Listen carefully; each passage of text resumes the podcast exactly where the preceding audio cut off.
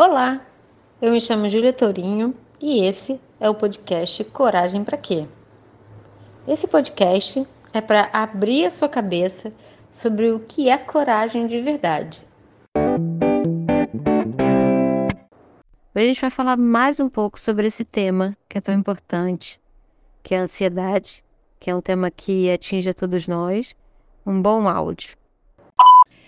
E a Mônica Pereira faz uma outra pergunta aqui, que aí está dentro da sua ideia, uhum. dentro do tema de hoje. Né? Como a doutrina, é claro que ela está falando da doutrina espírita, né? É, não da psicologia em si, mas os dois estão caminham juntos.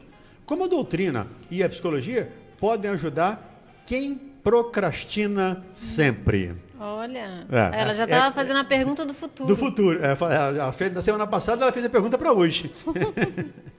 então, como a gente estava falando, ah, o grande, o procrastinador não é um preguiçoso. O procrastinador é um grande ansioso.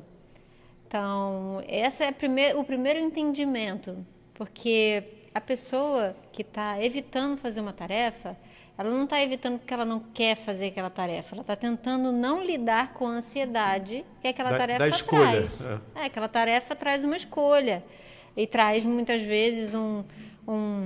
Às vezes a gente tem até receio de terminar uma tarefa. Por quê? Porque aquele terminar uma tarefa vai implicar em algum tipo de avaliação daquela tarefa e a gente tem um receio dessa avaliação. A gente tem um receio até muitas vezes de, de, de terminar algo e daqui a pouco tem alguma pessoa que vai pedir outra, uhum. alguma outra coisa e alguma outra coisa. Às vezes a gente tem receio de ser a pessoa que finaliza, tá?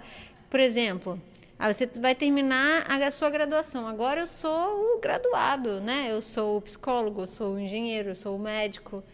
Então, às vezes, eu mesma passei por esse processo de procrastinar, de desafio de construir a minha monografia, porque tem esse lugar. Não, agora eu tenho o rótulo é, é, tal. Agora eu não posso mais agora, errar teoricamente, é, né? Agora é. eu tenho o nome e tal. Uhum. Então a procrastinação ela vem desse processo da ansiedade ela vem desse lugar da evitação de, de que você se confronte com aquele desconforto. Então, acho que o, a, a, regra número um é entender que o procrastinador é um ansioso e o procrastinador não está fazendo aquilo porque tem preguiça, ele está fazendo aquilo porque tem dificuldade de lidar com as emoções que aquela tarefa exigem a ele.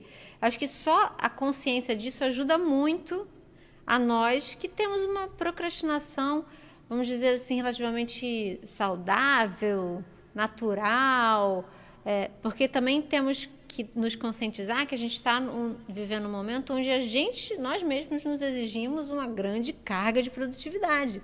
Às vezes a gente designa para nós tarefas que a gente não consegue, não consegue cumprir realizar. naquele dia. E aí a gente acredita que a gente não está conseguindo fazer porque é procrastinador. Então, assim, tem várias, vários processos, assim, e não é à toa que tem tanta gente falando sobre isso, é porque é desafiador para todos nós. A gente vive também a vida, principalmente nas grandes cidades, ela é uma vida é, antinatural, vamos dizer assim, não é natural dentro da natureza que tantas pessoas vivam aglomeradas no mesmo lugar. Isso contribui para a poluição do, do nosso solo, é, para a degradação do solo. Então, isso é um processo humano e a gente tem essa vontade de ficar todo mundo juntinho. A nossa renda também está concentrada, então muitas pessoas ficam juntas por conta disso também. Mas isso acaba trazendo um processo de aceleração né, da, da nossa vida. A gente acorda no automático, já acorda atrasado. Então, eu entendo que a procrastinação é também o caminho de compreender a sua ansiedade. E aí, o, o caminho de entender o que, que há por trás desse processo de ansiedade, as crenças. Então, um procrastinador é uma pessoa que precisa de verdade mergulhar no seu processo de entender por que, que é tão difícil completar coisas, uhum. por que, que é tão difícil escolher, por que, que é tão difícil se ir, é, é, ir em direção àquilo que precisa, ser, que precisa fazer. E óbvio que para entender esse caminho, se, se, a gente tem um nível de procrastinação aqui, assim, no, na superfície, facilmente você vai entender. Vai ler um livro, vai ver outro, vai escrever e pronto. Agora, se os níveis de ansiedade né, são mais agravados, aí você vai precisar de ajuda para poder é. compreender.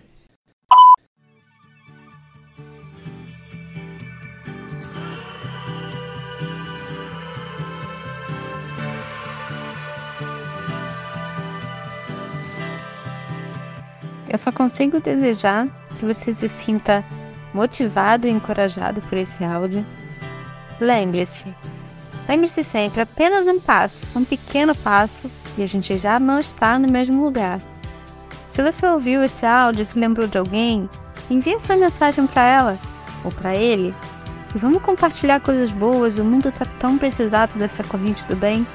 Ah, e não se esquece de deixar o seu comentário, vai ser importante para mim.